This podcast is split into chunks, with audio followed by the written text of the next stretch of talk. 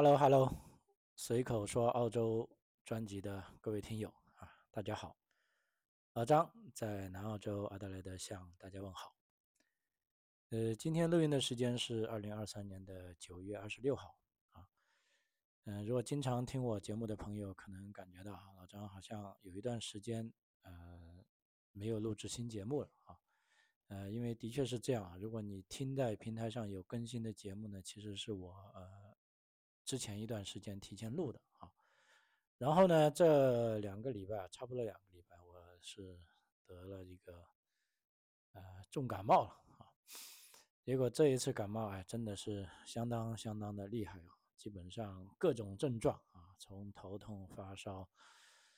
到咳嗽啊，到这个腹痛。到鼻子塞，各种症状都感觉经历了一次。嗯，其实这也是我来澳洲病的最厉害的一次啊。上次疫情期间啊，去年还是前年啊，我中了一次啊，但是也就一天的症状啊。所以这个年纪大了啊，不服老不行啊。那么这就休息了好长一段时间啊，正好利用这段休息的时间啊。虽然不能录制新节目，但是我也可以，嗯，终于有那么长的时间去思考一下啊，包括思考一下这个，呃，节目的未来啊，嗯，种种哈，嗯，最终我觉得还是有收获了啊，因为人你在健康的时候，在到处扑腾的时候，你不会去想啊，但是一旦安静下来，嗯，就会有很多这些。啊，机会啊，去思考，我觉得这样改变一下节奏也挺有意思的哈。呃，但节目断更呢，倒是不会随意断更哈，因为有的朋友如果在呃中国大陆的平台听的话，有时会感觉到呃某些礼拜啊，一个礼拜七天内都没有新节目。呃，但这个呢，我可以告诉你原因呢，都是给呃这个平台被嗯。平台给下架了哈，因为我也不知道他们为什么下架啊。总而言之，呃，我的节目都是比较正常的，每个礼拜都有更新的哈。如果你能够科学上网啊，你都可以听见呃最新的节目啊。所以说，老张在此宣布啊，我是没有辞职了哈。我的这个随口说澳洲呢，还是呃怎么说吧哈，历尽艰难险阻吧啊。啊，但它还是继续在存在着啊。至于说它什么时候结束呢？那老实说，这个节目肯定有结束的那么一天哈。但现在对于我来说呢，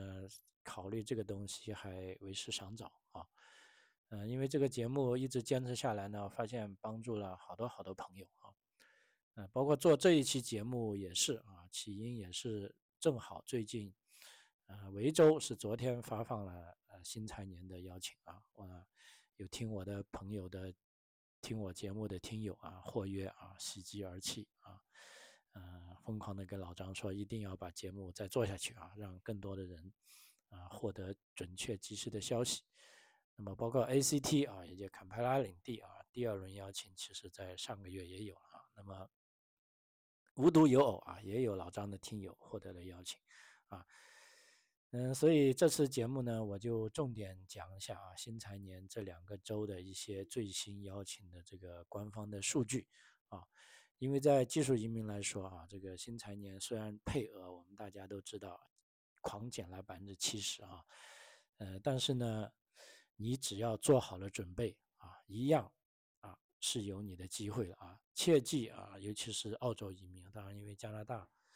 呃，新西兰那些我不太清楚。那么澳大利亚的移民呢？呃，根据我这么多年以来的观察呢，就是说你只要做好了准备，就一定有机会啊。因为移民政策它的确是，呃，不断的在调整、在修改，甚至有时候你会发现，哎，为什么大门对你关闭了呢？啊，但是另一方面你也要相信，它关闭了这扇门啊，就有那一扇门啊。所以今天。讲三方面内容哈，第一个主要讲一下，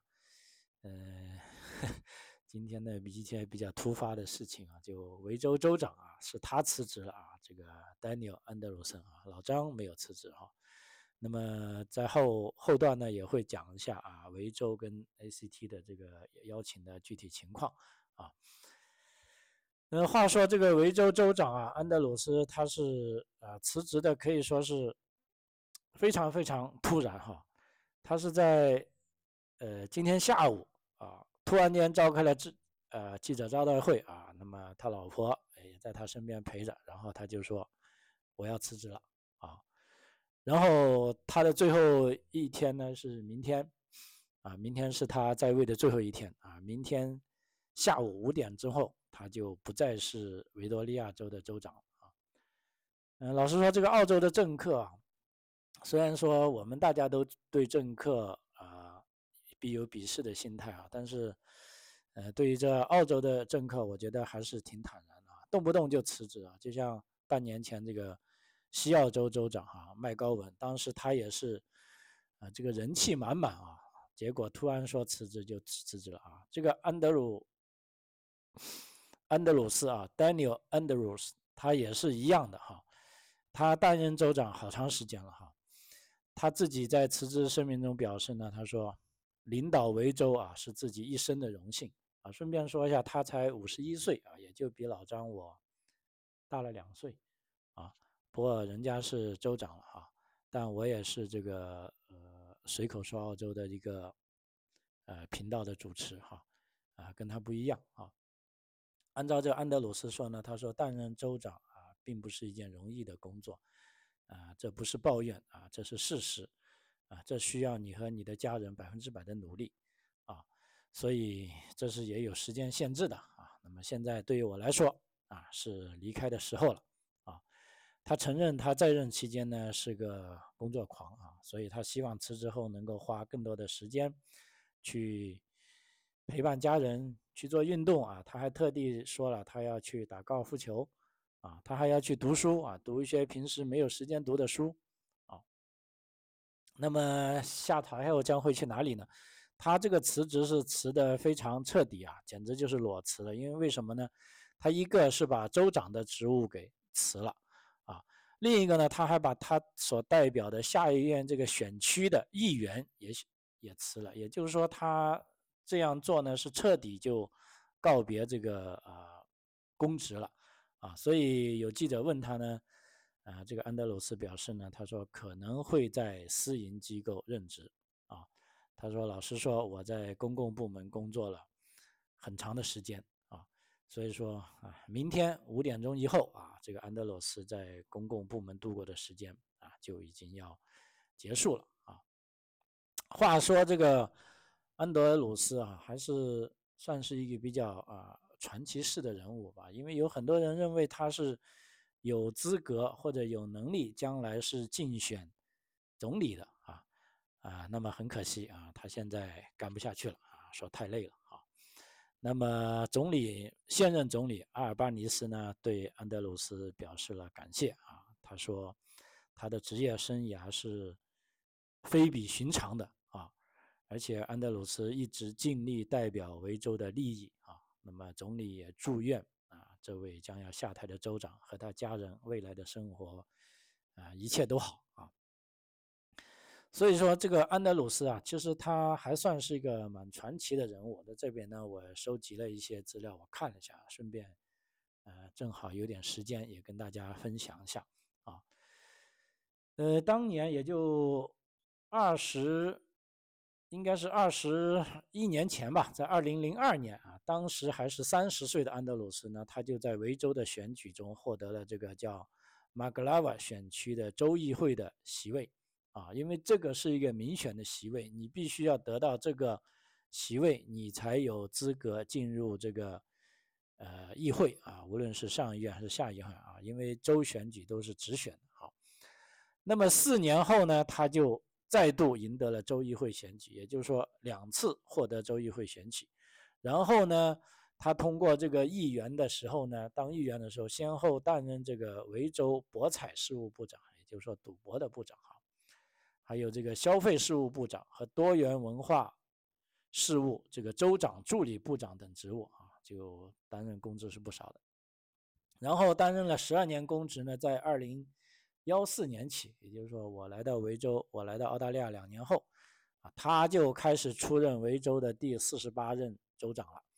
啊，此后呢，他带领维州工党是连续赢得了两届州议会的选举，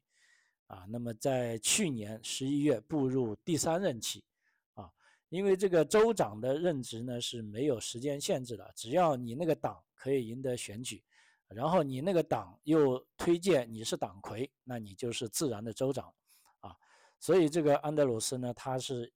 一下子就当了十多年的啊州长。啊你看他这他自己啊，对我帮他算一下，他是担任了这个九年的州长，二零幺四到现在啊，如果他继续当上去，啊，十多年州长是没问题的。还有呢，他同时担任了十三年的维州工党的领袖，这个对于他来说也是从未想过的这个巨大的啊这个机遇吧，哈。所以这就需要你和你的家人百分之百的努力。啊，当然这也是有时间限制的，啊，现在对于他来说啊，他自己认为现在该是离开的时候了，啊。那么安德鲁斯他有什么样的政绩呢？其实，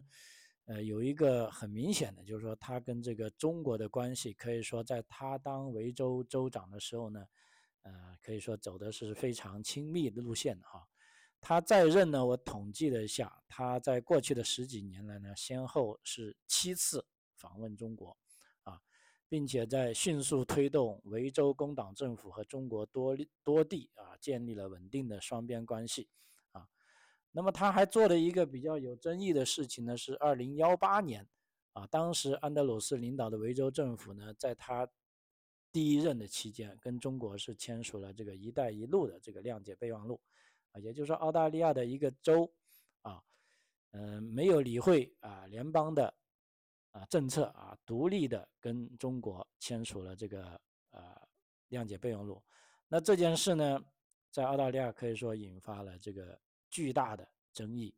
因为这个备忘录的争议点不仅在于秘密签署后五周才公布的细节，而且还涉及到啊当时的这个维州政府是绕过了联邦。政府和外国政府签署的双边协议，呃，这个其实就涉嫌违法了，因为按照澳大利亚的宪法规定呢，这个州政府是没有什么外交的权利的啊，因为外交的权利是统一归在于这个联邦政府的，所以当时这个安德鲁斯他回应这个媒体的质疑呢，他说：“哎，这个备忘录嘛，只是一个形式上的倡议。”啊，就形式上的一个走走样子啊，并且会同时考虑维多利亚州和国家。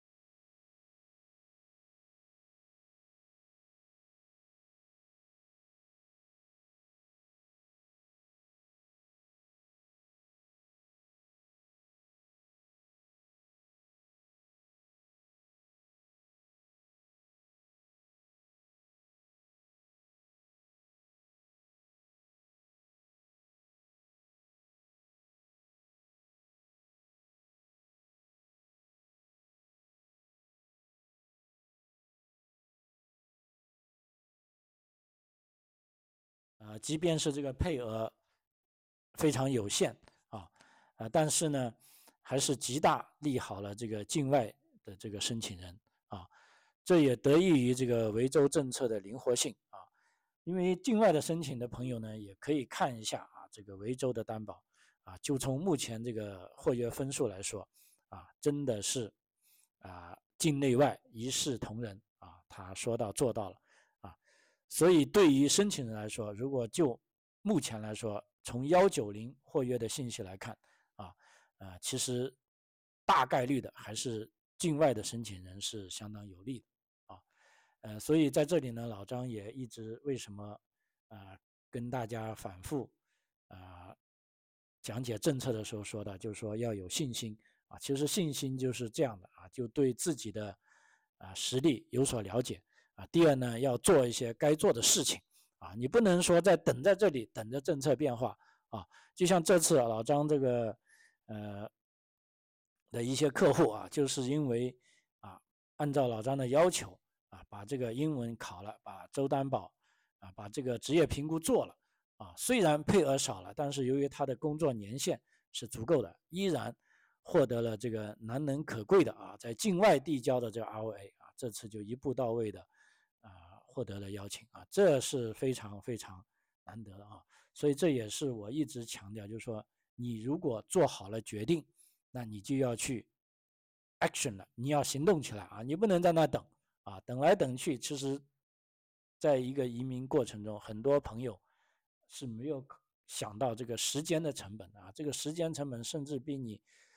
呃，这个至少在我的观点来说啊，就就比你这个。花费多少钱，你都不划算啊！因为钱，老实说，你花出去了，你最终还有机会赚回来啊。但是时间过去了，哎，不好意思啊，真的啊，今天过去了，这上一秒过去了，下一秒就不会有重复的啊。下面说一下，有的朋友问啊，就是说在维州州单的这个方面啊，我这边也积累了一点点问题，在这边一遍跟大家。啊，回复一下啊，就是说，获约有没有受时间影响，还是先到先得？啊，就目前维州的来说啊，很遗憾是不是的啊？获约它并不是说先到先得，州政府会综合考虑申请人的各个因素啊，从而给你啊，是不是给你邀请啊？所以它不是先到先得，但是呢，基本上你先交了，肯定也是。有获得先机的机会啊，只能这么说。呃，第二呢，有朋友问说，可不可以随时更新 ROI？啊，ROI 呢，在维州的州担保上呢，现在来说是不可以的啊。如果申请人需要更改签证类别或者 ROI 上的任何其他内容，那你就要撤回现有的 ROI，并且提交这个新的 ROI 啊。这个呃，跟其他州不一样啊，做 DIY 的朋友一定要小心啊。那么也有更多的朋友问，就是说，到底这个 EUI 的分数需要多少分才能获约？啊，其实这个一直都是大家发自灵魂的疑问。那很遗憾啊，这个呢，包括啊，不仅是维州，各州都没有这样的非常清晰的解答啊。充其量就是获约需要综合考虑申请人的情况，而不是只看分数本身啊。高分也不一定就稳稳获约。所以这一次有些高分的申请人，啊，有的朋友在问，为什么我的分是九十五分都没有获约，为什么他的分九十分获约了？啊，这就是说，啊，没有说高分就一定要获约啊，这个大家一定要心里明白啊。同时呢，有朋友问，可不可以递交多个 ROI？啊，那么在维州来说呢，是不可以的啊，申请人任何时候都只能递交一个有效的 ROI。不可以为这个幺九零和四九幺都递交单独的 ROI。如果想更改 ROI 的内容呢，就按照我刚才讲的，必须要先撤销之前的 ROI，申请一个新的 ROI 啊。那么还有朋友问说，不是优先行业的类型的这个获约机会有多大？呃，目前啊这一次邀请结果下来，我觉得呢依然是有机会的啊。但是获约呢需要考虑啊，综合考虑。各项因素啊，譬如说本次邀请就是有大量的这个工程类的申请人获约啊，还有呢，有朋友问，就是说维州的邀请时间，呃，确定了吗？呃，其实现在大部分已经确定。为什么这么说呢？比如说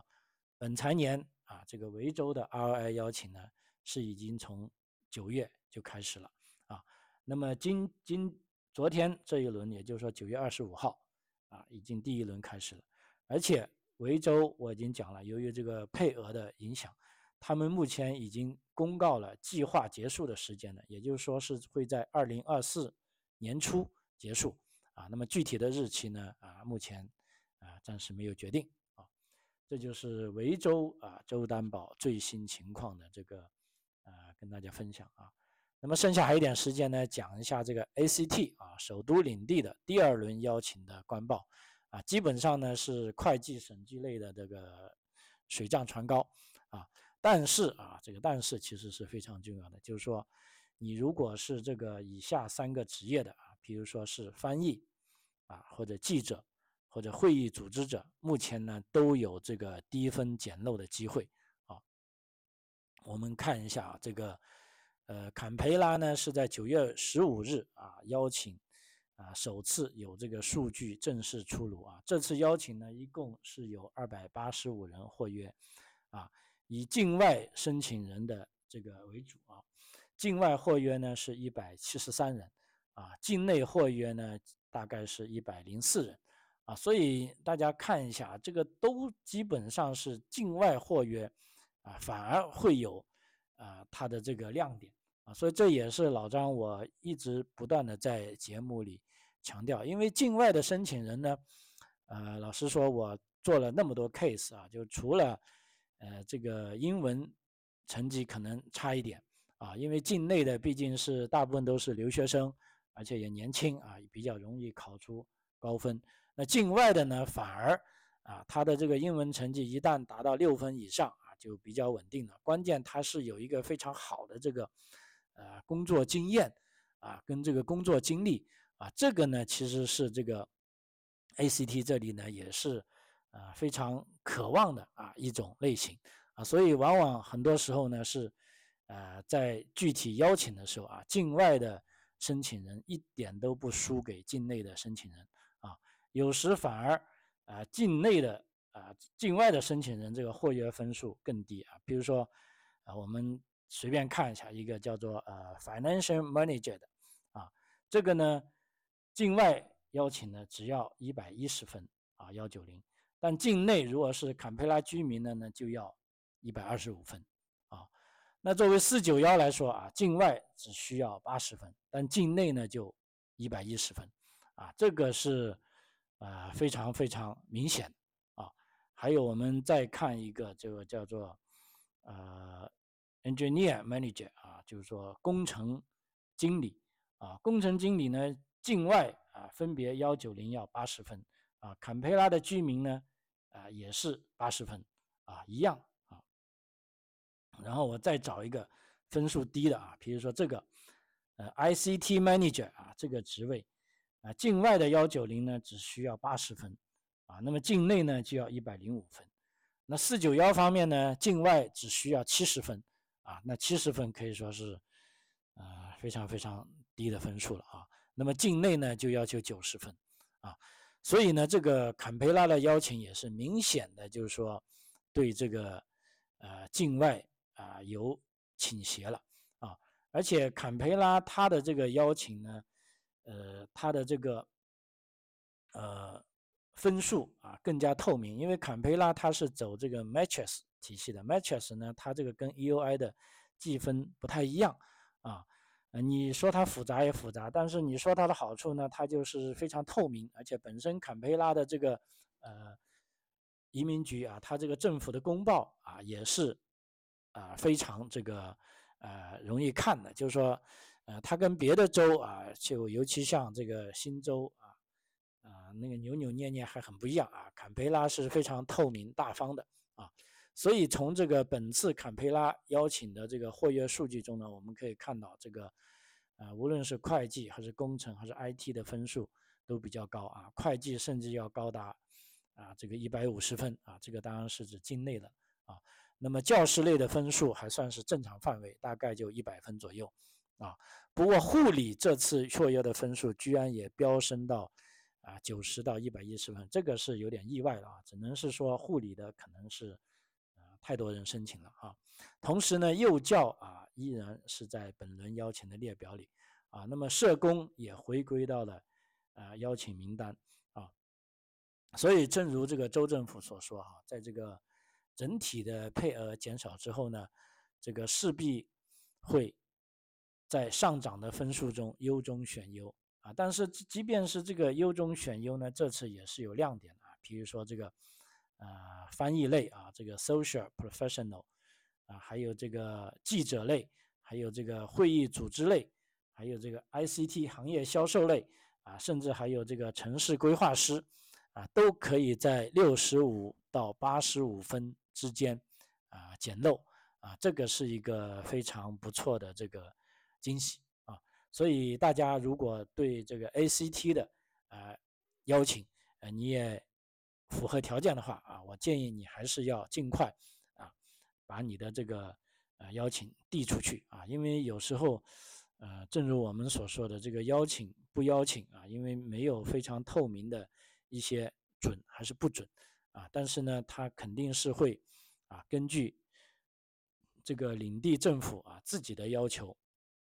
来做出判断啊。那么做出这轮邀请之后呢，目前 ACT 剩下的配额稍微跟大家分享一下，在呃截至到九月啊，就上周九月十八日 m a c t r 是邀请的总共获约是五百六十四个啊。拒绝了九十五个，啊，其中幺九零周单是通过了三百二十四个，拒绝了三十七个，拒绝率为百分之八，啊，四九幺周单提名共通过呢是二百四十个，啊，拒绝了五十八个，啊，拒绝率为百分之二十九，啊，其实四九幺的这个拒绝率还是比较高的，啊，因为幺九零的拒绝率其实不算高，啊，这也说明呢。如果你要做四九幺的话，这个周单提名的话，啊，这个申请人更要重视这个呃材料的问题啊，因为百分之二十九呢是稍微有点高了。呃，以上就是这个坎培拉啊 ACT 领地的啊最新的这个啊周单的这个邀请的一些数据啊，希望大家对大家有所帮助啊。嗯，因为我啊这个。这个还生病没有完全好的原因啊，这一期节目就到这里，我就要结束了，因为也好像不够体力再说下去了哈。呃，那么接下来我也会尽快让自己恢复正常啊，把最新的各种情况啊，以及我这个这一次生病后我的一些思考啊，我也会啊持续的跟大家分享啊，欢迎您的收听啊。随口说澳洲，我们下期再见，谢谢。